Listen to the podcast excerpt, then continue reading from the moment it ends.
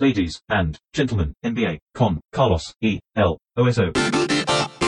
Señoras y señores, bienvenidos a otro episodio de este podcast en el que acostumbramos a hablar de la NBA con Martino Semani. ¿Cómo estás, Soso? Excelente. Estamos en los estudios de Mediarte y tenemos un operador y todo, gente que no nos quiere, que nos mira mal, eh, que viene y prende el micrófono de pesado, ese tipo de situaciones que son como mucho más amenas y que hacen de esto eh, un ejercicio eh, un poco menos esquizofrénico que cuando lo hacíamos eh, encerrados en mi escritorio. Sí, yo creo que la gente se da cuenta que hay otro ambiente. Somos tres ya, Sí. hay una camaradería diferente. Exacto, Eh, sí. Las cosas fluyen mucho mejor, la verdad. O no, quién sabe. Eh, depende del momento. En cualquier caso, podríamos hablar de alguna de las esquirlas que generan estas la, la etapa de off-season, ¿no? La etapa en la que estamos fuera de la temporada y daños colaterales que se van sumando.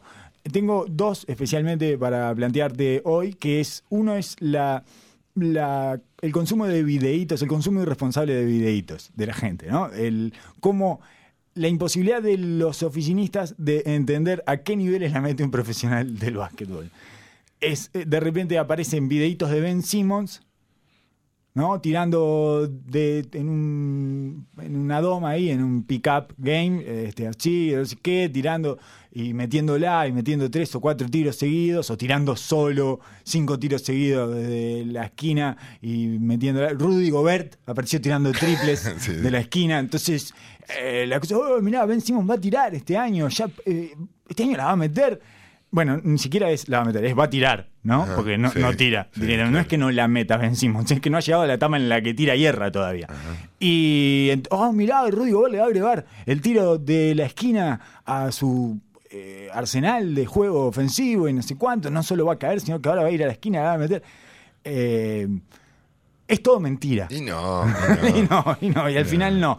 Pero me, me impresiona especialmente la dificultad que hay para calibrar, para entender los parámetros eh, de excelencia en los que se mueve una liga como la NBA y la elite del básquetbol en general. O sea, el profesional, en- lo- creo que alguna vez lo dijimos, no es que Ricky Rubio vaya a un gimnasio y tire 10 tiros y despinte el aro. Probablemente meta 8 de esos 10 tirando solo. Sí, o más. O, sí, o, o los 10. Sí, un tipo que tira arriba de 35% en la NBA de 3, eh, seguro. Eh, tira todo el tiempo a, a meter 10 de 10. Claro. Eh, me, me parece que es, es un poco el problema, el problema de hoy y que lo viví en, en Las Vegas cuando, cuando fuimos. Que la realidad del trabajo del jugador es muy difícil encontrarla. Muy difícil encontrarla. Por la realidad que, mm, que vivimos hoy en día, las promociones Sí, sí. en las redes y todo. Primero la, la edición de los, de, de los videos.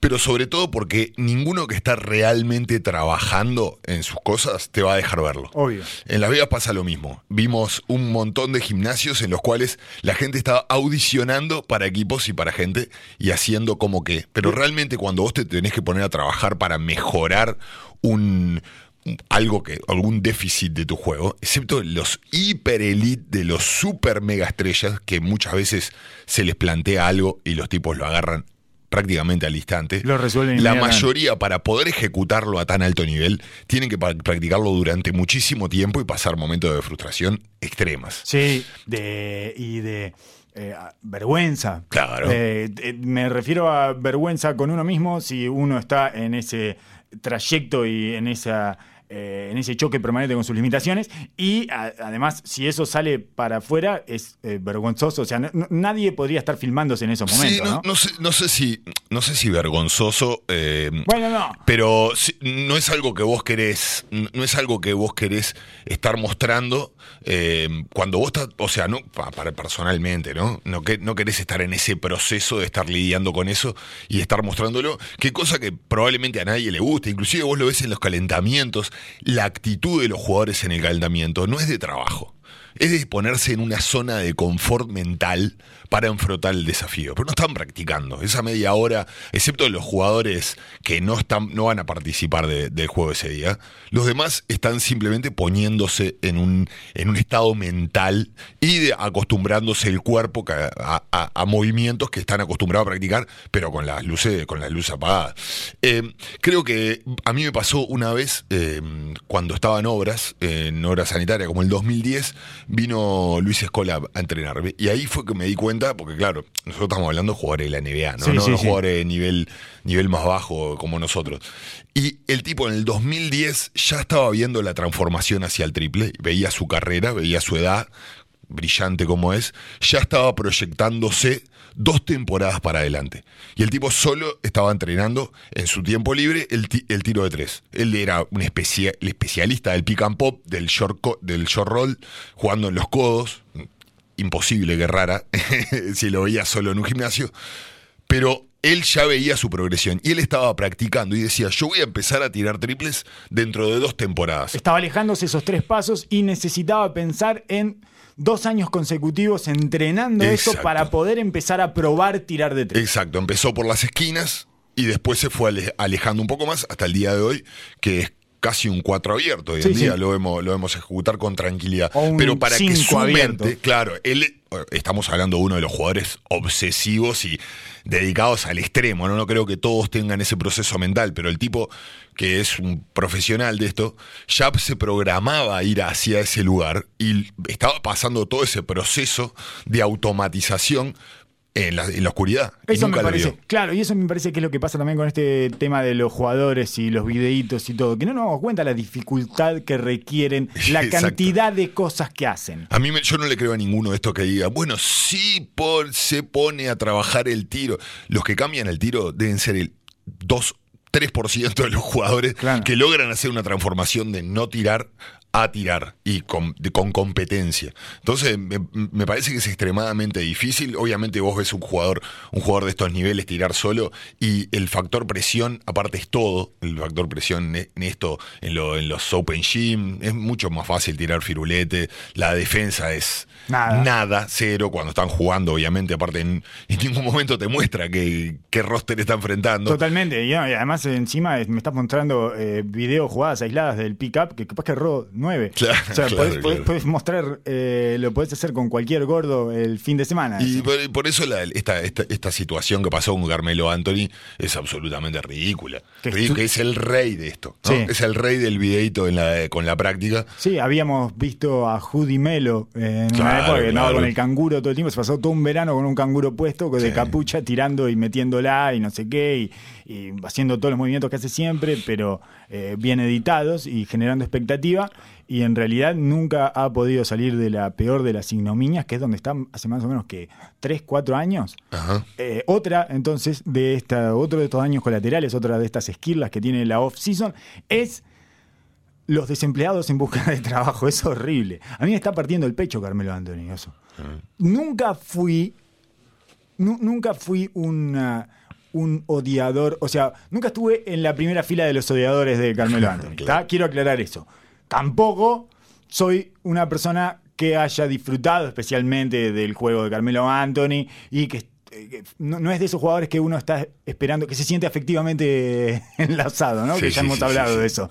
No es, nunca tuve un lazo afectivo con Carmelo Anthony pero tampoco soy de los más odiadores de él. Esto que está pasando me, da una pena horrenda.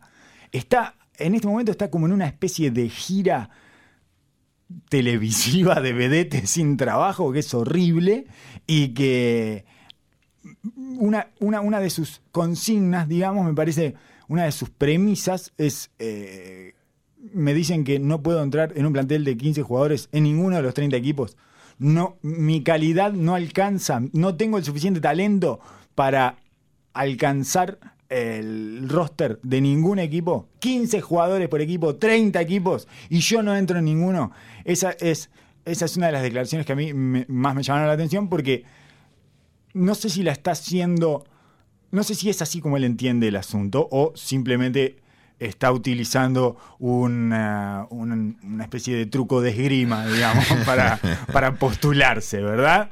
Eh, no sé si es un truco argumentativo o si él realmente piensa. Si él realmente piensa así, sigue sin entender absolutamente nada del básquet. Eh, Es, re- es realmente, es realmente triste y como, como, juga- como un jugador, eh, eh, ya que está sobre el final de su carrera, entiendo y sufro esta situación eh, tremendamente. Mm, Aparte de tener empatía, entiendo el lugar de su cabeza, que es eh, muy difícil desengancharte de la dinámica y la rutina y del cuando te construís vos en cuanto a, a- en, en cómo, cómo participás en este medio y en este mundo. Y a veces me, da la impresión que Carmelo se metió en ese hoodie, ese hoodie melo, Sí. y se lo, se lo, em- se lo devoró. sí, sí, está empaquetado en 2015. Y me No- parece no salió que de ahí no nunca. es, no es, no me parece que sea un truco de publicidad, porque si no, no, no se expondría eso, no tiene necesidad. eso lo hace más triste, que no sea un claro, truco. Claro, claro. Y es- eso, es lo que para mí lo va a alejar cada vez más de la situación. Eh, es, es es durísimo aceptar esta, este, esta realidad. Y más duro es ver de que no sabe dónde está parado. Claro, porque hay una diferencia, porque no, no se mide así, no se mide es que no puedo entrar en ningún plantel, en realidad no es una cuestión de calidad, es una cuestión de funcionalidad y productividad de acuerdo a lo que consume, digamos, ¿no? O sea, es, es que no solo su juego está, eh, le- hay una extinción de eh, los jugadores como él, salvo que tengan, salvo que seas Cuba y Leonard, digamos, ¿no? Sí. Eh, no- sino que además eh, hay además de esa extinción de su, de su tipo de juego, él carga con una historia. Y carga con una cantidad de eh, sobreentendidos eh, que tienen que ver con su carrera como jugador, que lo hacen un- una pieza muchísimo más disfuncional de lo que podría ser algunos otros jugadores que tienen menos talento que él, pero que son utilitarios. Sí, pero yo, yo ya no par- parto de la base, siendo un poco más, más frío, poniéndome del otro lado de la vereda, ¿no? No, no del lado del jugador y del sentimiento este del esfuerzo y de querer participar y el respeto que hay que tenerle a los jugadores que han dado mucha cosa. Pero ese respeto eh, es en un equipo, en un lugar, el lugar que vos le diste algo y que te tiene, te tiene cariño. Una vez que vos quedás a la deriva, Sí. ese respeto queda en el aire. Nadie concretamente va a hacer el esfuerzo de sacrificar su equipo para darte a vos una, unas gracias o un, un final feliz, digamos. Sí. Pero me parece que la premisa principal acá es de que Carmelo no es de los mejores 400 jugadores de la liga. No lo es. Para mí, yo estoy en desacuerdo de que él, por talento, debería estar y está a nivel. Para mí no lo está. No lo está físicamente, no lo está del lado defensivo y principalmente del nivel de intensidad que se precisa para jugar este deporte hoy por hoy. Y eso no quiere decir de que vos la puedas meter en un gimnasio. Sí, porque hay sí. muchísimos jugadores que se retiran, tienen 45 años, vos lo ves en el gimnasio y la meten como locos. ISO Show acaba de hacer un Claro. espectáculo tremendo. Estamos hablando de Joe Johnson, acaba de hacer un espectáculo tremendo del 3x3. No sé cómo no fue al Big 3, Carmelo. Pero Ese es, es, su que, lugar. es que es el, es el paso a dar claramente. Ese es su lugar. Es el lugar que le queda ideal en, en- por, por sus recursos y el, por, por el lugar donde está, por la transición que puede hacer, puede ser la cara más visible de ahí. O sea, me, me parece ideal para él. El tema, esa es la tristeza, ¿no? Que Sí. él no pueda ni siquiera visualizarse. No, en ese lugar. No, Porque no vos entendés en situaciones en las cuales un jugador necesita para vivir eso, es difícil mucho más largarlo. Pero él está, está simplemente lidiando con, con- con su muerte como jugador. Y eso lo hace tanto más doloroso. Personalmente yo creo que no está para jugar en, en el sentido de- del aspecto del Estricto, juego específico. estricto. Sí, sí, sí. Para mí nunca, hace años que no la mete consistentemente como te exige la liga para meterlo. Sí, no, no- tiene la cantidad de dinámica y el entendimiento del juego para no hacerlo. tiene posición tampoco. Ajá. Porque si lo pones de 3, Pierden los dos lados. lo cagan a goles y no puede del otro lado porque son demasiado dinámicos. Si lo pones de 4, se lo llevan puesto porque ya no está tan fuerte como cuando tenía 25 años. Entonces no tiene, no hay manera de acomodarlo. Es muy difícil acomodarlo en un roster.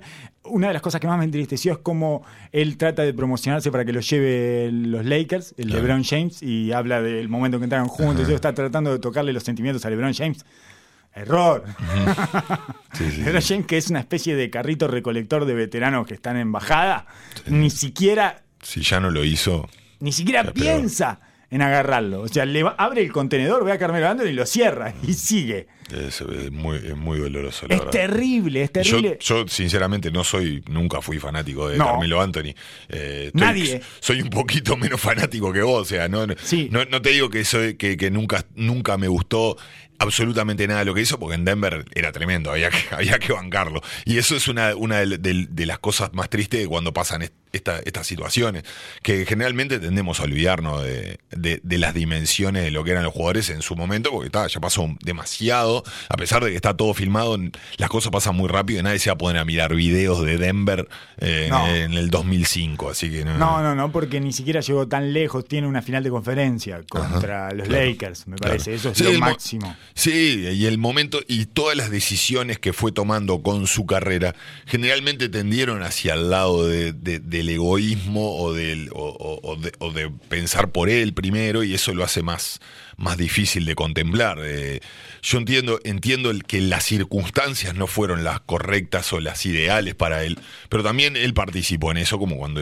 forzó la salida de Denver y se fue a New York, pero prácticamente desmanteló al equipo que tenía. Destruyó a New York Y las pocas cambio, veces que sí. tenían, que tenían cosas positivas para salir, él ponía piedras, eh, en Sí, la- sí. en- palos en la rueda, digamos, Como para. si fuera necesario, además en los Knicks, ¿no? No no es algo que tenga que necesita hacer ningún jugador porque su dueño lo hace consistentemente. Claro. Eh, está permanentemente eh, generando focos ígneos en las diferentes partes de la franquicia. Oso, tengo una noticia. eh, eh, de esta semana salió el calendario de la Navidad y quiero que cometemos los partidos, eh, los duelos que, Buenísimo. Armó la NBA en lo que para mí eh, es una tiene cierta carencia de morbo para mí. Sacando la batalla de Los Ángeles no que es como Sí. bueno se le, se le ocurría a cualquiera. Sí está bien. Eh, es como que reservaron todo el morbo para, para ese partido y los demás están livianos te Sí, diría. sí, sí, sí. el segundo en términos de morbo no digo que no puedan ser buenos partidos y que sean interesantes de ver pero le falta el condimento Falta el picante. Sí, el condimento ese Lo fueron, de- lo fueron distribuyendo a lo largo del año. Eh, pusieron la vuelta de Kyrie a Boston. eh, tu- tuvieron momentos eh, Kawhi a Toronto. Todo eso lo fueron distribuyendo para el año para tener esas, esas narrativas y mantenerte, mantenerte prendido. Exacto. Pero quedó. Los últimos dos partidos de, de la grilla están. Tiemblan. Pero bueno, son los, son los partidos esos del mediodía de que Sí. son difíciles de agarrar y bueno.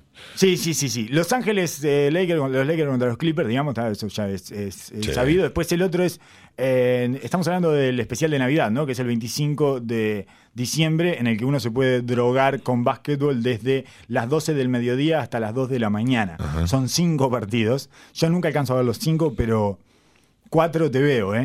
De a ratito, de Cuatro ratito. te veo, sí. Sí, bueno, hay que atender otras cosas. Milwaukee y Filadelfia es el, el segundo por excelencia, ¿no? Sí, sí.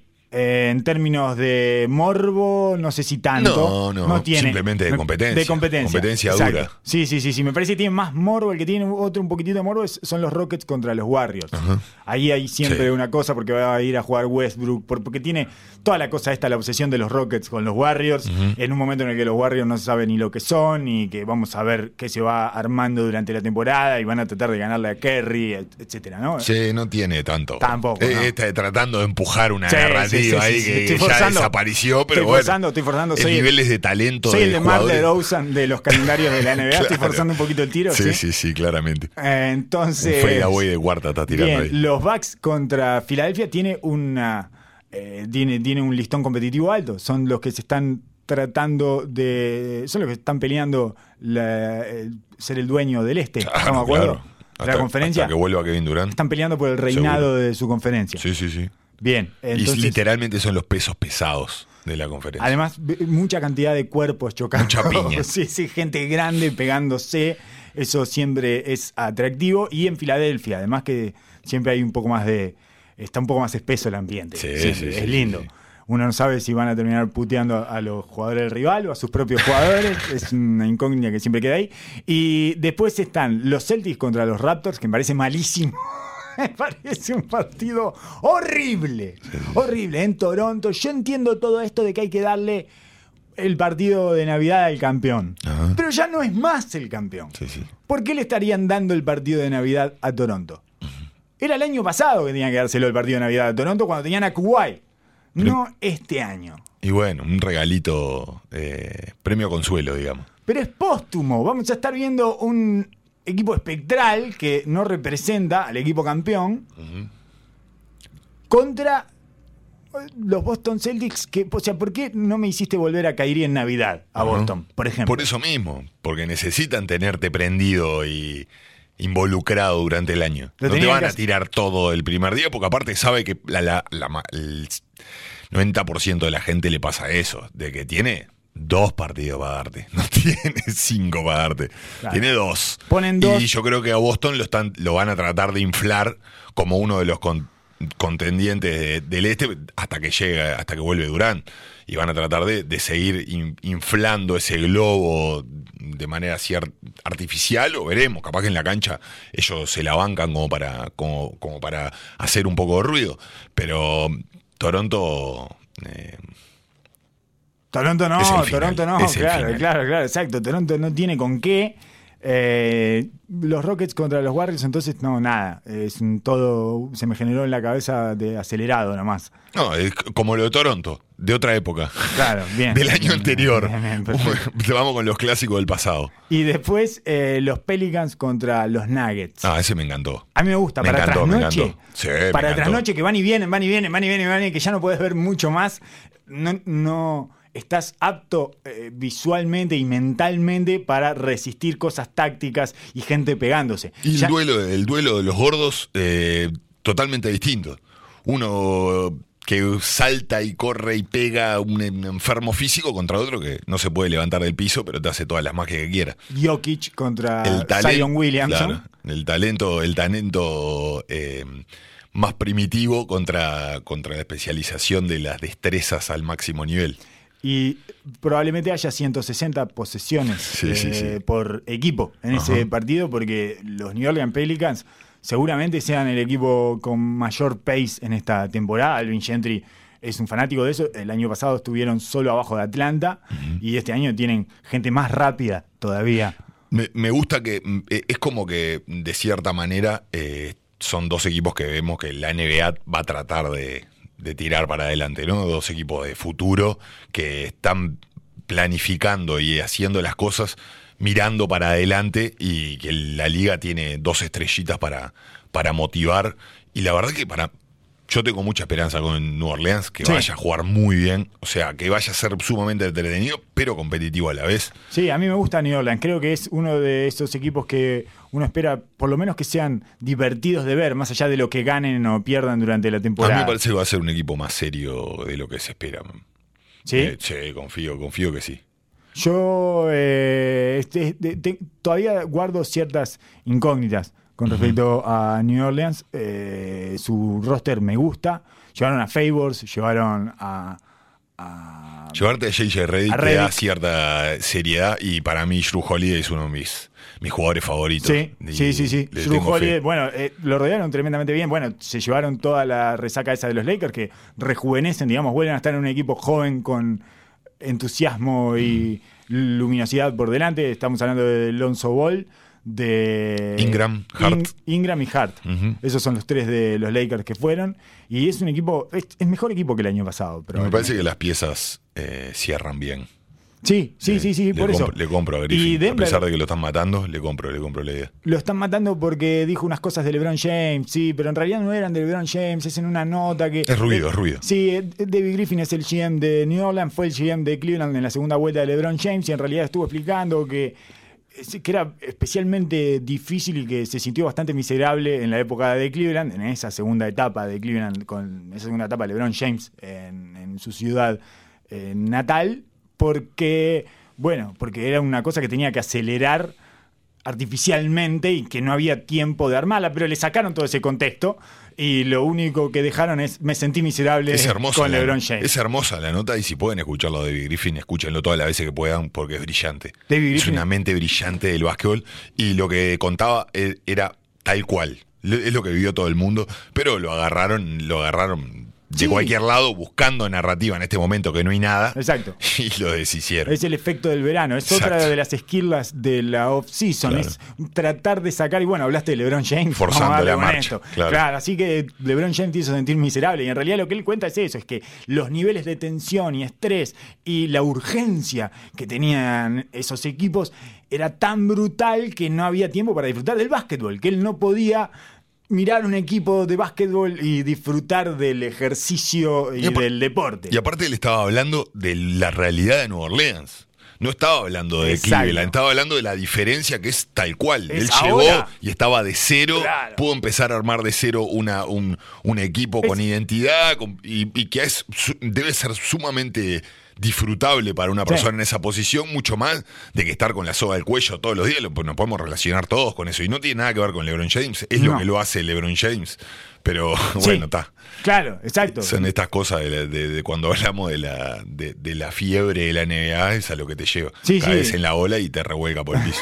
Exacto, sí, tuvo que salir a aclarar que en realidad él no estaba hablando de eso y bueno, contextualizar en ESPN. que no importa. No importa lo tampoco lo que digas, porque la gente que. Ya está, Ya está, ya, ya ya está, pasó. sí, sí, ya, te revolcaron. Bueno, eh, Oso, te voy a hacer una propuesta eh, bastante políticamente incorrecta, que es jugar al over and under, que es un ejercicio de apuestas, porque tiene que ver, no, es el momento. Lo malo que sos. Sí, eh, sí, te estoy comprometiendo, sos, te estoy comprometiendo en un momento en el que está candente, en el que hay expedientes volando por un lado y para el otro, y te voy a poner en esta situación engorrosa que el Caesars eh, Sportsbook, digamos que es la, la proyección de victorias que hace Las Vegas como casa de apuestas, digamos para todas sus casas de apuestas, con respecto a cada uno de los equipos y uno puede apostar over and under, ¿no? Eh, over or under, en realidad. Puede apostar por debajo o por arriba de lo que Las Vegas marca. Claro, proyecta cuántos partidos ganarán en la temporada. Por ejemplo, lo- los Milwaukee. Bucks, exacto. Hay, hay, por- eh, lo separé por este y oeste. ¿Empezamos por el este o empezamos por el oeste? ¿Qué te- o empezamos por los que son más fácilmente ganables. Eh, como tú ¿Qué- quieras, ¿Cuál acá. es tu camino? ¿Cuál es tu sendero preferido? Pe- eh, hay, No, yo- hay algunos que llaman la atención, ¿eh? Yo tiendo a ir, de, ti- ¿Hay tiendo a ir del primero, a- o sea, del primero al último, y ahí te- un poco se te va organizando el camino, porque hay ciertos, ciertos equipos de arriba que van a estar, sí o sí, tanto las los extremidades van a estar por ahí. En términos generales, yo tengo un problema con el over and under, que es que siempre me parece que va a ser over. Porque Claro. soy un estúpido eh, nerd ansioso y- e infantil que antes de las temporadas me parece que todos los equipos van a estar por encima de lo que Claro, por- dice el, bueno, eh, Las Vegas o lo que pueda decir más o menos el conocimiento general o las apuestas que se pueden hacer de acuerdo a su rendimiento. Eh, entonces, Este es, eh, es una de las temporadas más difíciles para hacer esto, es una de las temporadas más parejas de los últimos años. Y porque además hubo 200 jugadores que quedaron Claro. libres y cambiaron de equipo, por lo tanto son todos equipos que están hechos de la nada. Eh, la mitad de los equipos, o más de la mitad de los equipos, están hechos de la nada. O sea, tiraron eh, toda la, la ide- identidad que tenía y trajeron otra y lo rellenaron los casilleros con no- cosas que no tenían nada que ver. En definitiva, eh, empecemos por el este y los de arriba. Milwaukee Bucks, 57 victorias. El año pasado ganó 60 partidos. ¿Va a ganar menos que el año pasado los Bucks? ¿Van a ganar menos? Eh, yo creo que sí. Fue una temporada... porque fue la temporada feliz. La del año pasado fue la temporada feliz. Claro. Eh, este año es la temporada que ya empezamos a guardar para los playoffs y ese tipo de cosas. Es- me, me parece de que va a ganar menos de 60, pero va a ganar por encima de 57. Ah, qué bien. Ah, qué bien, bien. Qué bien que estuvo. Perfecto, entonces es- esto es over. Esto para mí es over. para nosotros. Pero no va, no va a llegar a, superar 60 ni loco para mí. No, no, no, 60 no. No, no, no, está bien, pero. La, la li- la liga va, va, a tener, va a tener ya una cuant- bastante información, Sí. va a tener una llave de cómo tratar de defender, cómo lo, lo lograron de defender. Se arruina el factor sorpresa y además Y no es la temporada feliz. Ajá. No es más la temporada No, feliz. no, no, es la temporada de presión. Que todo lo que hagan no les va a ser suficiente. Eh, una racha de partidos, 8 o 9 partidos ganados, van a estar pensando siempre para adelante porque no importa ahora lo que hagan en la regular. No apostaría entonces por Milwaukee ni over ni under. No. Porque podría, podría ser 57 partidos perfectamente. Ajá, perfectamente, Eh, sí. perfectamente. No, es que el rango está, van, van a estar arriba de po- en las posiciones, seguro, a no ser que una, una tragedia con Giannis. No, debería ser el uno del este. Debería, ser, debería serlo. Sí, sí. 54 y medio es el número de victorias que le da a Philadelphia 76ers. El año pasado ganaron 51 con toda esa temporada De altos y bajos. de, que empezó con Markel Fultz de titular. Acordate, tuvo siete temporadas en una, Filadelfia. Trajo a Jimmy Butler, trajo a Tobias Harris, cambió todo, no sé qué, no sé cuánto, y ganaron 51. Y proyectan 54 y medio. Para mí van a ganar más. Confío, confío menos en este, en este equipo, en, este, en esta realidad, pero es un equipo que en la temporada regular va a ser tremendo. Claro, Eh, sí, sí, me parece que va a ser el over. ¿No? Va a estar por arriba. Sí, eh, Ben Simmons saca su mejor versión en la temporada regular. Va a ser un equipo en el cual, como dijimos la otra vez, va a tener 48 mini- minutos de un 5 y una defensa asfixiante. Claro, cuando no está en bid va a estar Horford. Que Y- es otra de las situaciones en las que Filadelfia pierde a menudo, cuando no está en bid. Claro, y, y no veo, no veo grandes, eh, grandes pretensiones de, de, pel- de peleas por, por protagonismo, por pelota, por decisiones. Veo un equipo que en la temporada regular va, va a estar muy fuerte. Bien, los Boston Celtics 49 y medio. Eh, el año pasado ganaron 49, o sea, alojaron el mismo, del mismo tamaño. Sea, Eh. Es una, un- una intriga, Boston. Sí, una sí. intriga. No, es imposible. Eh, para, para mí va y para arriba. Para mí. Para mí es over. Si me la tengo que jugar, ¿no? Sí, Si me la tengo que jugar, para- yo le voy al over. y son los años en los que Boston supera las expectativas. Exacto, sí. Cuando las expectativas son bajas. No sé cuánto les va a pesar eh, la ausencia de Horford. Muchísimo. Muchísimo. Son peor equipo pero- que el año pasado, ¿estamos de acuerdo? Claramente, claramente. ¿Y Pero por qué ganarían más partidos si son peor equipo que el año pasado? eh, veo un equipo chico, dinámico, que va a tener la posibilidad de jugar, de jugar a como requiere la temporada regular y que va a estar, va a estar, me parece, mucho más suelto de cuerpo. Para, para poder, para poder eh, fluir los cuatro jugadores principales del equipo. Eh, no va a tener esa pelea de egos y tampoco tiene la necesi- no va a tener el, peso del protagonismo. No es un equipo no. que tiene que ganar ya. No, Y esos son los equipos que para mí en la temporada regular se potencian. Está bien. Eh, eh, eh, Si Gordon Hayward da un paso más para adelante de su lesión, Sí. me parece que un equipo con Gordon Hayward y Kemba Walker eh, tiene mucho potencial ofensivo y si los otros dos, los otros dos jovencitos se potencian, ni te digo. Sí, tiene cierta lógica más que Hayward esté mejor, justamente, ¿no? Porque en el segundo año empieza a retomar algo de su despliegue físico habitual después de ese tipo de lesiones, ¿o no? Ajá, sí. ¿Sí? Sí, sí, La, la pérdida de Horford es enorme. Es enorme. Pero la veo más, más difícil de suplantar en los playoffs que en la temporada regular. Los Indiana Pacers, 48 y medio, el año pasado ganaron 48. No sé qué hacer con, Indiana. no, me, cuesta, idea. me cuesta mucho, eh, depen- depende apuesto. mucho del factor de, de Víctor Oledipo. Oledipo va a ser eh, clave Como ahí vuelva. y no tenemos idea de cómo va a volver, qué, qué tan grave fue la lesión para él. Es Esas un- cosas son extremadamente difíciles Es un de jugador volver. que basaba todo su dominio en la capacidad atlética. además. Exacto, exacto. Gran parte de su dominio, por lo menos, y su- seguramente su autoestima está basada en esa capacidad atlética. No veo un tipo que dude de su autoestima, No. Oladipo. Lo No. veo bastante confiado en sus posibilidades. si, si salió eh, con vida y reverdecido de la tiranía de Westbrook, es capaz de sostener cualquier cosa. Ya Mis- vimos. Mis, respetos. Gente que deja el básquetbol, gente que se está un año deprimida y tiene que irse a Europa. O sea, Abrines volvió ahora eh, en Barcelona. Se rehabilitó. Acaba de volver a Abrines, que era un jugador que nos encantaba y que tenía una funcionalidad eh, bastante indiscutible en la NBA, pero que no pudo, no pudo con Westbrook. Eh, ¿cómo, cómo lo ves a Indiana? ¿Over o under? No, no tengo idea, Oso. Yo la mayoría, la mayoría no tengo idea, la mayoría no tengo idea. Eh, Yo le voy a ir al under. Le voy a ir al under. ¿Al under? 48 y medio es un montón de partidos, ¿eh? Sí, sí, sí, sí. un Además montón de tuvo partidos. una temporada brillante. eh, la anterior fue una temporada exitosísima y tiene ciertos cambios en su roster que pueden complicar un poco el funcionamiento. Siempre tiendo a siempre tiendo a ver al este como que va, va a ir por debajo del oeste. Y Sí. el oeste después se termina matando entre todos y no terminan ga- ganando tantos más partidos que el este. No porque tienen muchos partidos entre ellos, tienen más partidos entre ellos que con eh, sus rivales del este, por lo Exacto. tanto, y el este Pero tiene... me parece un poco alto. 48 y medio me parece bastante alto. Lo que pasa es que el este tiene cinco equipos abajo que sí, son una que rifa. son la pasta base misma. Estamos hablando de los Bulls, los Wizards, los Knicks, los Charlotte Hornets y los Cleveland, que van a ganar todos menos de 30 partidos.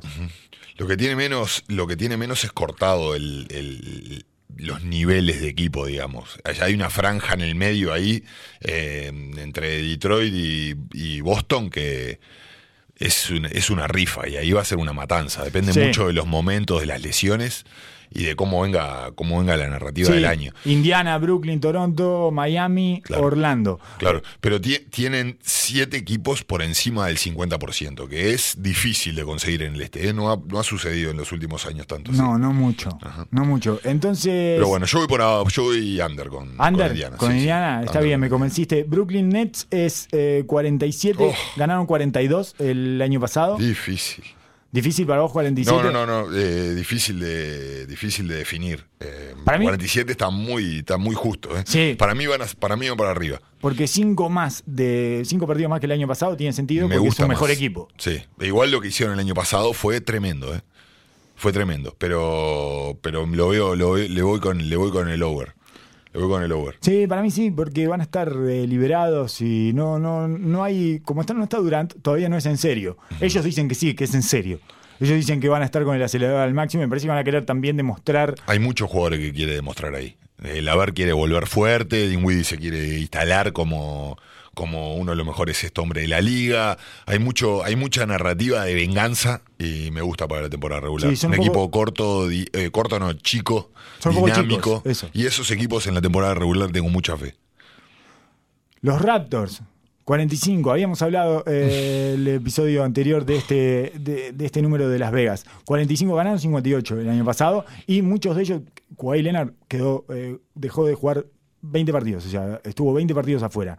Y no le fue nada mal sin Kawhi Leonard. Lo que pasa es que hay una diferencia entre Kawhi Leonard descansando eh, y Kawhi Leonard ya no está. digamos, Claro. ¿no? Eh, Lauri está ahora en el Team USA, además, Sí. y viene de una operación en el pulgar. Eh, no sé, hay como algunos.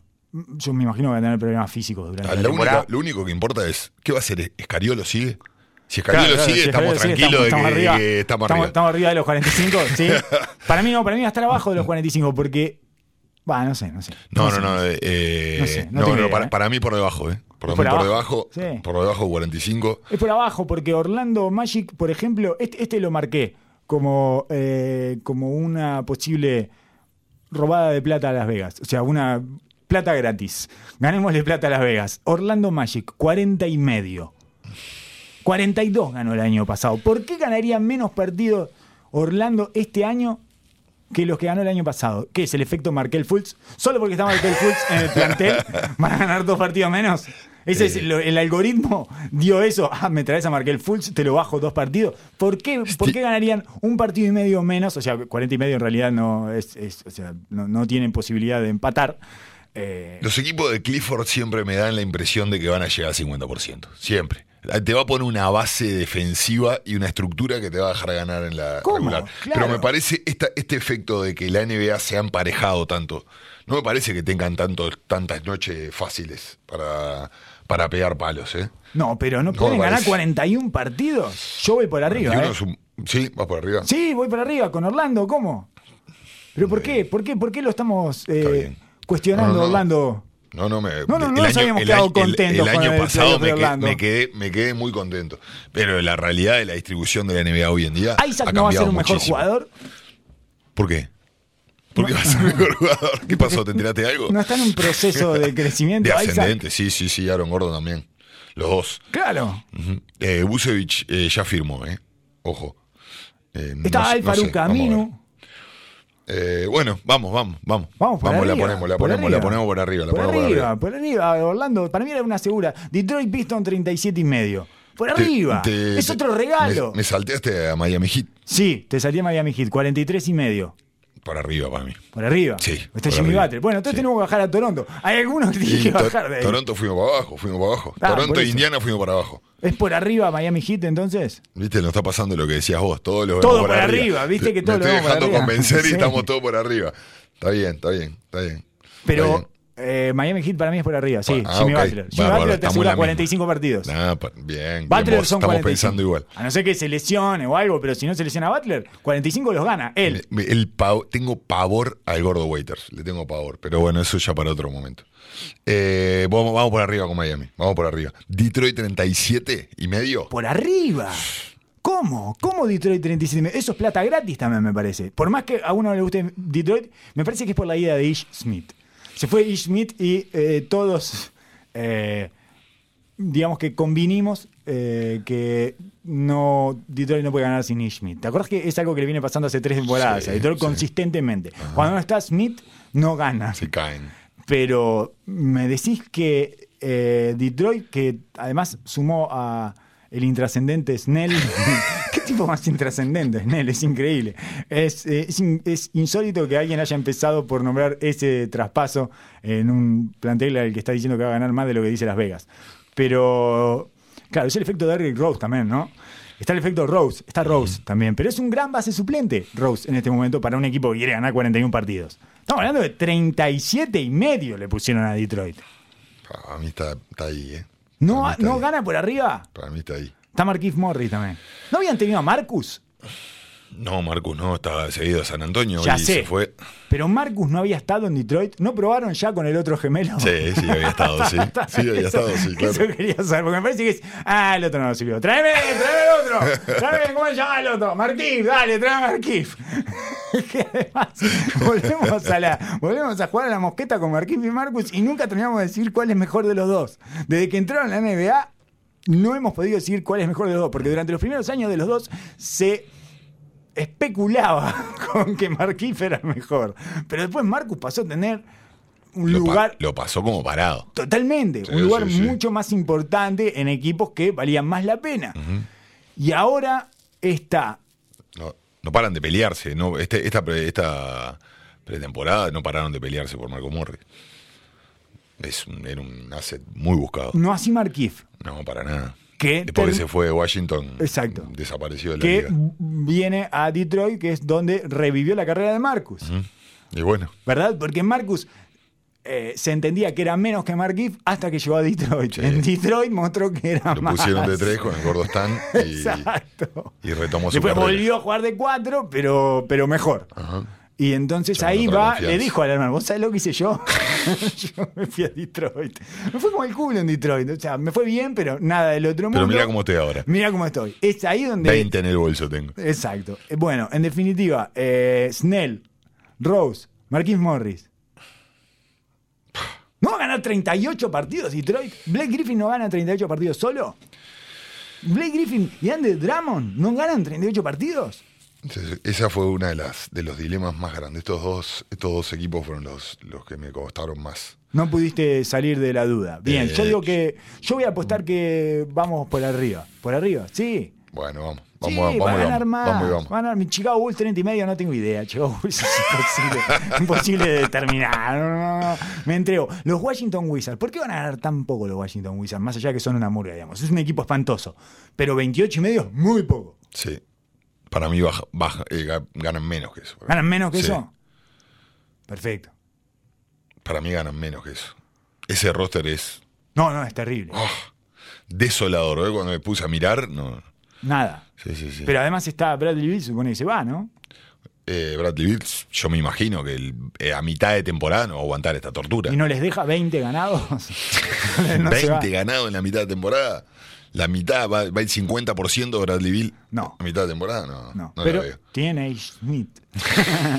es un base suplente. Si saca este equipo para adelante de Schmidt, tenemos que reconsiderar todo. ¿eh? Sí, sí, sí, claro. Tenemos que empezar a manejar a Eh, Schmidt como uno de los mejores bases suplentes. alguna Sí, cosa sí, así. sí.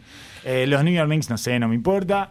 Los Hornets eh, son una tristeza cósmica. Es, eh, después de que se fue Kemba Walker, ya eran tristes con Kemba Walker. Nos daba pena porque tenía a Kemba Walker ahí atrapado. Imagínate ahora. Bueno, son eh, eh, la, la- la- la gente de internet está tratando de moverse para que Carmelo vaya para ahí. Imagínate en el estado que están. Oh, oh. Es, es el equipo apuntado para que Carmelo sea asignada su última vuelta ahí. Excelente. Y los Cavaliers, 24. Eh, no importa. El oeste. Los Clippers, 55 y medio. Eh, 48 ganaron eh, la temporada pasada. No sé si van a ganar 55 y medio. ¿Van a jugar? ¿Cuánto, cuánto partido va a jugar Leonard? Sí, me parece que sí, ¿eh? Me parece que ese equipo está equipado para que Leonard juegue poco y igual tenga más que suficiente como para bancar sus ausencias, como le- al estilo de Toronto. ¿Aguanta entonces, sí? Sí, me parece que sí. 55 y medio tampoco es una 56 partidos. disparate, no son claro, 60. Claro. Me Sí, parece sí, sí. La me parece línea, que sí. la línea de como de la excelencia en temporada regular son los 60 partidos. Ajá. Un poco tarde lo expliqué esto. Era un poco de contexto que debería haber dado antes, pero, Eh, pero bueno, no, la no. fiebre de la apuesta me llevó a esto. No, no, no estoy pudiendo. ¿Me parezco a Sonsol? estoy como un poco sonsoleado. Entonces, los Clippers sí, por arriba. Sí, yo creo que sí. Eh, para mí le van a dar tan poco. eh, van a tener tan poco entusiasmo en la temporada regular. O sea, van a Sí. tener. No, van a tener No, entusiasmo mí ese. no.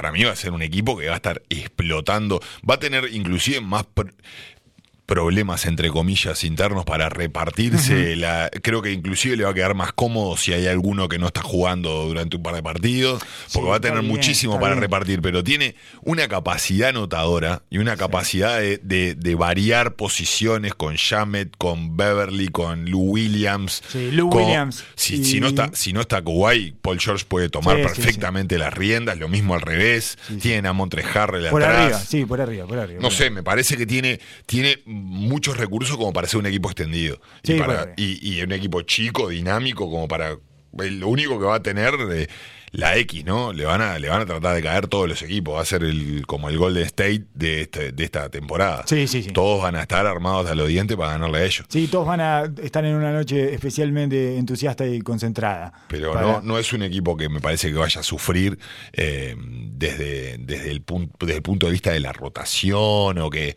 Kuwait no juegue muchos no juegue tantos partidos. Me parece que está equipado comparado. Utah Jazz, 52 y medio. Es, el año- es- es la, es como el, el favorito de la pretemporada, así decir de que Utah va a ser una va a ser un- una joya de la, de la liga. 52 y medio, el año pasado ganó 50. Ah, Para mí, eh, no, no está mal ir por abajo con Utah, porque siempre le cuesta encontrar la dinámica a, a- a los equipos de Utah. Todos los años empiezan mal, el primer eh, mes y Sí. medio, dos meses. No, no sé si es un tema de Snyder o es un tema de que siempre están tratando de, con las pocas herramientas que tienen, sacar lo máximo y eso dificulta un poco, eh, por lo menos, la, la parte coordinativa del equipo, ¿no? o, o porque Salt Lake City es tan aburrido que hasta que no se van muchas veces no consiguen encontrar algo que se parezca a una esencia de equipo. No sé cuál es la razón, pero les cuesta en general a estos equipos de Utah. Han, ca- han cambiado muchísimo, radicalmente, la identidad de este equipo con los cambios que hicieron. ¿eh? Sí, Eh, pueden anotar ahora. Ahora, ahora las dificultades vienen por otro lado. Sí, que son muy chiquitos. Ajá. Esa es la dificultad, eh, su tamaño. Es Rudy Gobert sosteniendo todo Exacto. eh, físicamente. Entonces, no sé si ese cambio de identidad también los va a liberar o lo, me imagino que en, en- en cierto punto sí, porque Yo creo que sí. es tremendamente frustrante no poder anotar. Yo creo que Eh, sí. Lo hemos hablado muchísimas veces. Vos has contado incluso algunas eh, opiniones de, y explicaciones o, o conceptos de el Oveja Hernández acerca de eso Ajá. y cómo en realidad anotar es lo que te conecta más fácilmente con tu autoestima que construiste desde que eras un niño eh, alrededor del básquetbol. Eh, todo esto eh, lo digo mm, sin tener idea de qué apostaría con respecto a los Utah Jazz. 52 y medio el año pasado ganaron 50, deberían ganar alguno más, ¿no? De 52 y medio tendrían, deberían estar por arriba. 53, Sí, 54. 53, 54. No lo veo llegando a 55, me parece. ¿Qué tan, ¿Qué tan buena puede ser la temporada de Utah Jazz con además algunos jugadores que son un poco propensos a las lesiones? Porque todo esto es, siempre estamos pensando en los jugadores eh, estando el 100% de los partidos, pero Ajá. Conley es un tipo que es bastante chiquito y cajoteado, ¿no? Tiene la tendencia a romperse, sí. Sí, se rompe. Por, eh, el, el tipo deja mucho físicamente en la cancha y, y a veces eh, en choques y ese tipo de cuestiones sale dañado. Sí, yo, yo lo veo que es un equipo que se va a potenciar igual. Eh, me parece un jugadorazo Conley y un gran líder según lo que todo el mundo dice lo que pudo hacer en Memphis. Conley es un crack. Eh, me parece que va, va a ayudar y va a cambiar bastante. Me parece que Utah es un equipo sano internamente, que está, que está esperando un pasito para adelante para destrancarse. Y eso va a ser sumamente positivo. Me da pavor de que el 4 sea Boyan. Eh, Claro. O sea, ese lo veo extremadamente chico El en una liga que va a agrandarse, digamos, ¿no? O es Bogdanovich o es O'Neal. Ujú. Royce O'Neal. Royce O'Neal, Sí, sí, cambiaron el paradigma por completo. exacto, es un 3 forzado a ser 4. No tienen 4. Antes les sobraba. le- o sea, tuvieron. Me parece que salen del trauma y cruzan para la otra vereda. Eso es lo que les pasó. O sea, tuvieron tanto tiempo. eh, esa dificultad con Favors y Gobert y tener que usarlos a los dos y eso que eran una especie de 2-5 eh, porque Favors es un 4 más de antes que de ahora, Sí, ¿no? sí, sí, es como más un power forward, pero no encuentran nada en el medio de eso.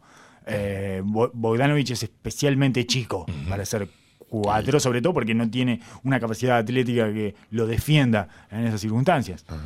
Eh, Mucho blanco también, ¿no? Claro, Mucho, mucho, blanco, blanco mucho blanco. la No hay que abusar de los blancos, chiquilines. Denver Nuggets, 52.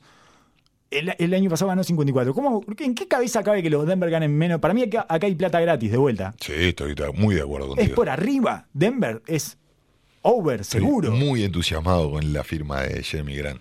Jeremy Grant, ese es el jugador que tendría que haber llevado Me Utah. encantó. Claro, exacto. Estamos exacto. hablando del sobrino de Horace Grant, el hijo de uno de los hermanos de Grant que jugó en la NBA Que también. jugó en OKC el año, hace varios años Hace ya. dos, tres temporadas que jugaba en OKC. Había, estado en Filadelfia, es uno de los atléticos que se desprendió Filadelfia y que los iba agarrando OKC.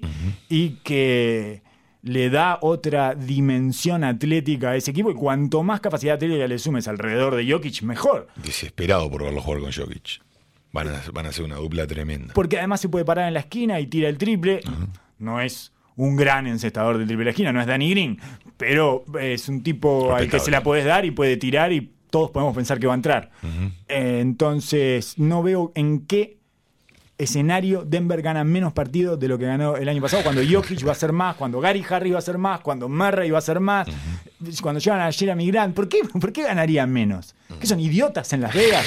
Ya, corran a sacarle la plata a esa gente. Corran. Este me parece, lo tenía marcado como uno de las que no entiendo. Claro, claro, claro. Eh, Houston Rockets, 52 partidos ganados, 53 ganó el año pasado. A mí me parece que está bien, es... Es correcto. eh, sí, no, no, no sabría decir si va a estar uno o un partido por abajo o dos para arriba. Me- los Rockets son un equipo de temporada regular. Sí, Eh, claro. La incógnita es enorme qué va a pasar con Y- Westbrook. Pero Westbrook también es un jugador de temporada regular. Pero, Westbrook en la pero- temporada regular y- domina. Y en la primer, y en la primer temporada, primer temporada juntos van a estar en su mejor, en su mejor versión, dado, dado todo lo que ha pasado y cómo fue que llegaron a este punto. Eh, me da la impresión de que va a ser, que va a ser una buena temporada regular. Es no confío última, nada, ¿eh? La última de D'Antoni. Claro, claro. Además, es el farewell tool de D'Antoni. Claro, claro, claro. claro. Eh, no sé, eh, ¿por arriba o por abajo? Eh, no, me, me parece que por arriba. Me cuesta arriba. tantos equipos por arriba, pero. Todos por arriba, es lo que te decía, Oso, está mal, todos por arriba nos quedaron. Los Ángeles Lakers 51 y medio. Yo voy por arriba también. Voy por arriba. Para mí Los Ángeles van a funcionar y los Rockets Para, no para van a funcionar. todos, todos nos estamos olvidando lo bueno que es Anthony Davis. Claro, los Lakers van a funcionar. Todos nos estamos olvidando. Anthony Davis es una bestia. es un anormal y al lado de LeBron va a ser muchísimo mejor aún.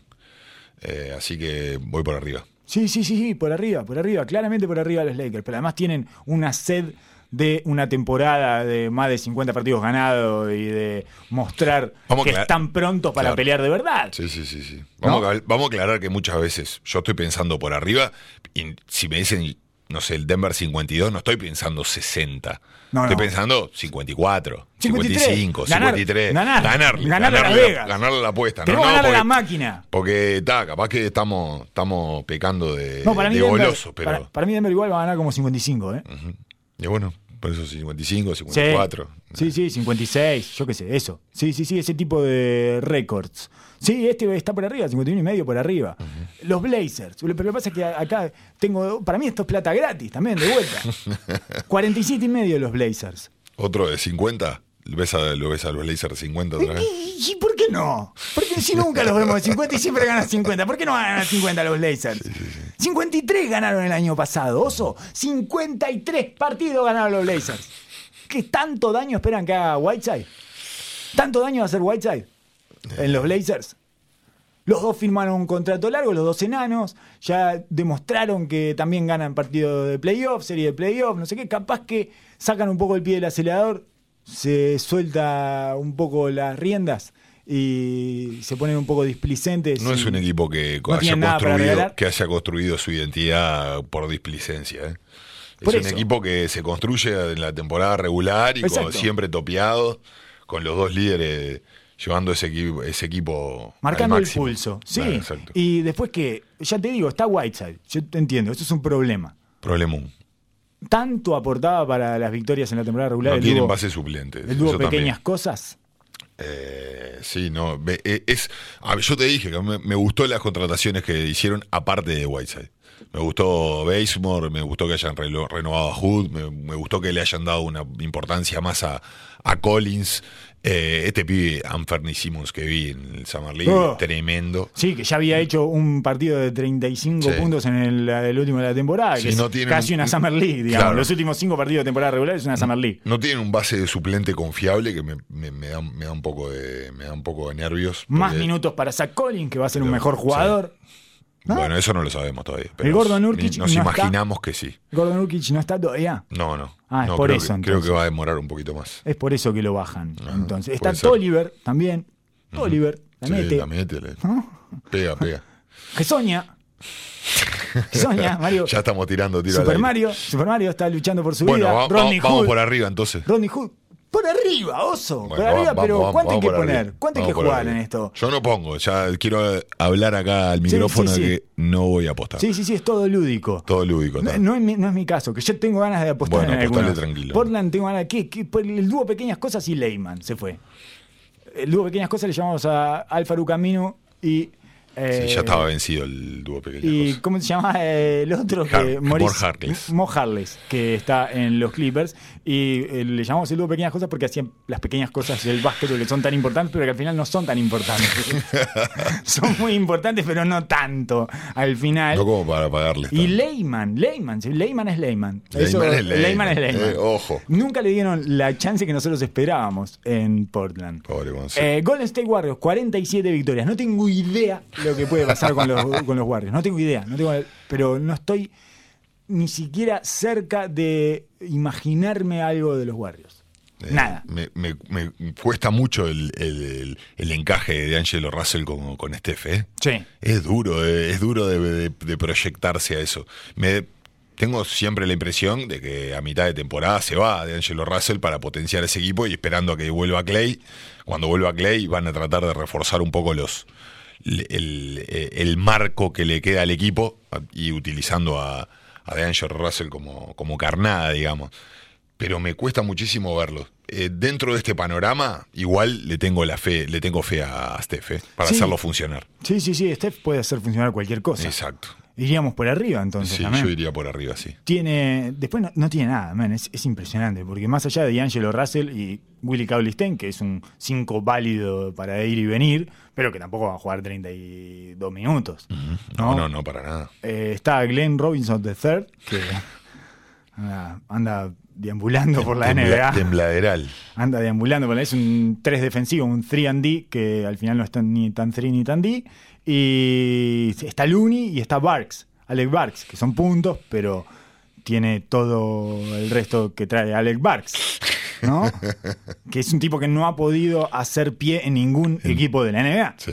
Y cuando empieza a pasar eso, en general es por algo. Claro. En general es por algo. Porque viste que es ese tipo de jugadores que los ves muy poco y los ves un partido, dos partidos y tienen uno en donde hace 10 puntos consecutivos. ¿Y por qué no juega más este tipo? ¿Por qué lo echan de todos los equipos? ¿Por qué está permanentemente subestimado en lo que aparenta ser su talento? Y porque al final no tiene ninguna consistencia y por lo tanto es insostenible dentro de una cancha de básquetbol. Esa es en general la respuesta, ¿o no? El defecto Jeff Green. Bueno, una especie sí. de efecto Jeff Green. pero peor, porque es más abajo en la rotación, más atrás en la rotación. Sí. Jeff Green es como el titular de esos. Ajá, Eh, Je- Jeff. Green es All NBA de esos. Claro, O sea, es la representación más. casi el MVP. máxima. Claro, exactamente, casi el MVP de ese tipo de jugadores. Jeff Green, ¿dónde está? ¿En Utah? eh, sí, creo que sí. Sí. Eh, me hiciste dudar ahora de Golden State, ¿eh? Me hiciste dudar. Sí, no sé, a mí es, es algo me desnortea completamente. San Antonio Spurs 43 y medio, ganaron 48. ¿Por qué les iría peor que el año pasado? 48 ganaron el año pasado y este año les ponen 43 y medio cuando tienen más equipo Mi- que el año pasado. respeto a Pop. No le voy a hacer eso, no le voy a tirar para abajo de los 50, del 50%. No, es over. Es por encima. Y vuelve de, de Jante Murray. Claro. Debería, debería potenciar el equipo. ¿No? Se fue, se fue Pau Gasol, también que es algo Sí. muy bueno. Claro, exacto. Sí. Eh, bueno, vamos con el lower. Y acá abajo los tenemos que matar a todos. Entonces, entonces porque si vamos todo, todo por arriba, pero San, la parte de abajo va a tener que ser una matanza. San Antonio estamos de acuerdo que tiene que andar mejor. Llevó a Carroll, bueno, a Trey Lyles, yo qué sé, no, no, no llevó nada demasiado. No es, es, es mejor porque vuelve de Shante Murray. Y porque todos suponemos que Derrick White va a seguir en su camino ascendente. Y porque Creo que jugando Poeltl va a ser un poquito mejor. Sí, ju- jugando juntos se deberían potenciar White y, y Exacto. Murray. Eh, parece una buena pareja. Eh, pa- parecería en papel ser una buena pareja. Entonces, Dallas Mavericks 41, podemos ir por abajo ahí. Sí. Es uno de los equipos que más ganas tengo de ver. Me parece que todavía no va a ganar consistentemente. Mm, Sí, lo que tiene alrededor me parece como que queda un poquito corto. Sí, necesitan tiempo, son muy jóvenes. Y, a- y hay que ver cómo está por Singas. No, no, no por cómo va a jugar, porque me parece que va a jugar muy bien. Y es otro de los jugadores en los cuales eh, la NBA se ha olvidado Sí. de lo bueno que es. Es una bestia. Pero me da pavor eh, su parte física. ¿Cuántos partidos puede llegar a jugar? 40, 50. Es muchísimo tiempo que se ha tomado Ah. por esta lesión. Claro. Eh, entonces, sí, por ahí vamos por abajo. New Orleans, Pelicans 39. Eh, voy por abajo también. Por abajo. Me Sí. encanta. Sí. Le acabo de decir que me encanta. Exacto. Me parece un equipo serio. Serio, de verdad que va a ser disfrutable de ver cada noche, probablemente, salvo 5 o 10 noches. Pero, y no va a ganar consistentemente New Orleans. Es- Este y Golden State son los que más me costan. ¿Sacramento? No, Ah, Orleans. New Orleans. New Orleans. Eh, Sacramento voy por debajo. ¿Sacramento por abajo? Voy por abajo. 39 ganó la temporada pasada y 37 dicen que va a ganar esta temporada. ¿Va a ganar dos partidos menos que la temporada pasada Sacramento? Sí, me parece que sí. Sí. Está peor. Está peor Sacramento. Eh, si van, no sé, me, me parece, no, no me gusta, van a armar el equipo alrededor de Bagley y no me parece que sea un equipo, no, me parece una pieza fundacional no. del equipo. No, es el equipo de Fox, pero no sé por qué se resisten a verlo. y Buddy Hill va a bajar un poco y... No sé, va a la mete. La mete como loco. La un mete que es un Sí, sí, infierno. sí, y. Aaron Fox me encanta. Sí. Me encanta. Pero me, me- me- me da un po- me hace un poquito de ruido que le den tanta importancia y le den ese lugar, foco tan, eh, tan central a Bagley. No sé, es un jugador que ¿Sigue me parece. Eh, bah, creo que sí. Vamos por abajo. Porque Elicha está sin ganas de jugar al básquetbol hace como dos temporadas. Entonces, los Timberwolves, la Minnesota Timberwolves 35 partidos, 36 ganaron el año pasado. ¿Van a ganar un partido menos que el año pasado? Los Timberwolves, después de todo el desastre que se armó el año pasado en Minnesota, ¿van a ganar un partido menos, Oso? ¡No! Vamos a apostar por arriba, Oso. ¿No? Te sigo a morir. ¿No? Te No sé. sigo a morir. No tengo ni idea, pero todos hablan bien, hablan maravilla. No sé por qué. Covington. ¿Por qué? Pues no, no tenemos nada. No, tenemos ningún. nada. No, el hecho de que vuelva agarramos. Covington no es menor, ¿eh? No es menor, pero. Ahí está Leyman, en Minnesota. Correcto. Jake Leyman, está en Minnesota. Eh, yo confío muchísimo más en Carl Anthony Towns de lo que suele confiar la NBA. La NBA ya lo ve como un caso de eh, jugador talentoso que nunca llegó a explotar su capacidad y que no sabe ganar y todo eso, que me parece que le quedó eh, el estigma después del pasaje de Jimmy Butler Sí, y Tíbodo sí, sí. por ahí, y de blando y no sé cuánto. Y para mí, Tenés Carl toda la Towns es razón. uno de los mejores jugadores de la NBA. sí, sí, brillante. Y este año lo va a demostrar. Exacto. Entonces vamos Pero- a apostar. Bueno, bueno. Vamos a poner por arriba de 35. Solo tiene que ganar 36. Yo no digo Tiene que a van Tig a entrar y en a los Wiggins en el equipo. Sus estrellas siguientes son Tig y Wiggins. Eso es lo me da, me da pavor. Humedad, humedad. Eso es lo que me genera es humedad adentro del cuerpo. Ve- veo a Tig y veo humedad, veo a Wiggins y veo una desidia, como pocas veces vi adentro de una cancha de básquetbol. ¿Hay algún jugador que exprese más desidia que Wiggins adentro de una cancha de básquetbol? no, no, no. no. No Ya- hay, ya- ¿no? yo ya estoy muy eh, sesgado por eso, ¿no? Pero ya es- veo jugar a Minnesota y prácticamente lo estoy mirando a él casi el- todo el tiempo. Es como el ejemplo máximo es super desidia. O sea, Sí, es sí, súper indolente. Es como un superhéroe que le importa todo tres gajos. Que va, va caminando por la calle y las viejas se tiran del edificio y ah, no la junto. O sea, que está viendo cómo roban a un niño. ah, ah, ah, otro día la peleo. esta. es increíble, ¿no? Es que gran superhéroe, ¿no? Súper indolente. Eh, capaz que es algo que tendría que hablar con alguno de de mis Capu- amigos caricaturistas. El de Capuzoto. Sí, claro, que está todo el tiempo, eh, yo qué sé, después veo, no sé, súper indolente. Está Noah Bownley también, ese jugador que no terminamos de descubrir hace seis años, que no sabemos muy bien lo que es. Y está Robert Covington, que ha quedado perdido en la. Inmensidad de Minnesota, ya porque nadie mira Minnesota. No, pero no, no jugó más. Exacto. No jugó más en todo el año. No, y además porque él tenía como una pantalla, tenía como un rol bastante central en un equipo que es mucho más visto e importante que los Minnesota. Nadie quiere ver a Minnesota Timberwolves. Oklahoma, ok, sí, 28 partidos. Plata gratis, Sí, Soso. sí, sí, sí, Plata sí, sí. gratis. Plata gratis. Va a ganar más que Absolutamente de 28. acuerdo, por Va a ganar supuesto. 12 partidos más que 18. No sé, 10. Va a ganar 36, 37 partidos tranquilamente. Plata gratis. Sí. 28 partidos. ¿Cómo va a ganar Deben- OKC 28 Deben partidos? estar pensando de que Paul se va. Exacto. Ese, ese es el único razonamiento que puedo, que puedo hacer. Te voy a no leer- puedo creer que hayan tirado tan, tan abajo a Cripol. Te voy a leer, pero aparte es Chris Paul, Steven Adams, Schroeder, que para ganar más de 28 partidos, dámelo. Gilgius Alexander. eh, Andre Robertson, que vuelve. Danilo Galinari. Juega Danilo Galinari. No, una locura. Es una locura. Es una locura. Pero es, una, locura. es una burrada Es de una Las locura. Vegas. Ya, corran a robarle la plata a Las Vegas. Va a ganar más de 28 partidos. Sí, sí, sí, absolutamente. Pero no, no tiene ningún sentido. Una demencia. Y después los Memphis Grizzlies. Me imagino que deben estar pensando que Chris Paul lo cambian por Andrew Wiggins. la única, es la única, la única Sí. conclusión que puedo sacar. Y Markel Fultz. Eh, Phoenix Suns, 27. Dice que va a ganar.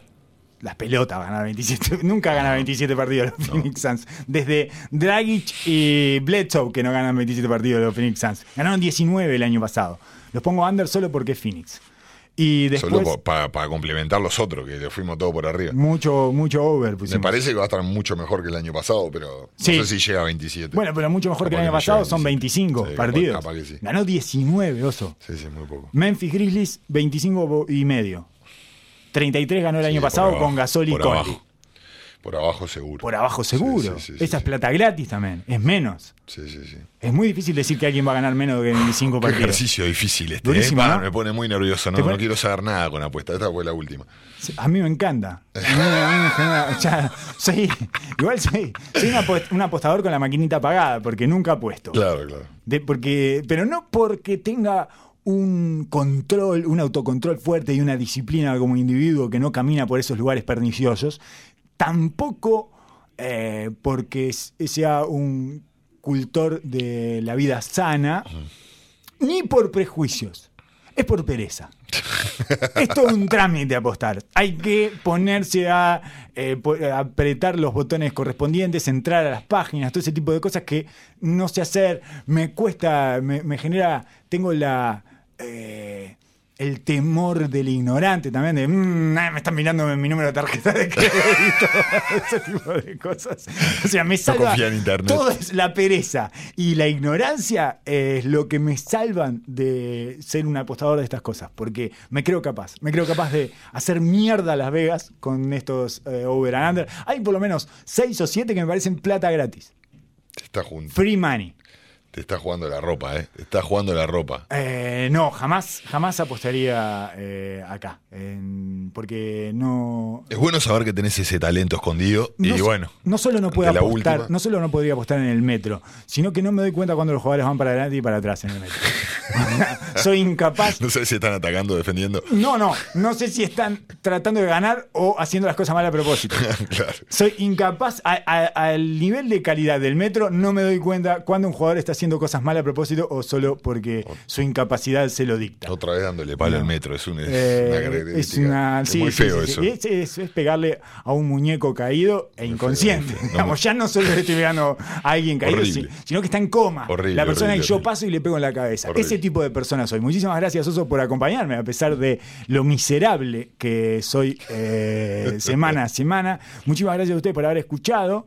Espero que este ejercicio de apuestas les haya resultado medianamente entretenido. Eh, nosotros nos divertimos, pero siempre está la posibilidad de que hayamos sido los únicos. En cualquier caso, valió la pena. Así que nos vemos la semana que viene. Eh, ustedes nos escuchan y eso. Hasta luego.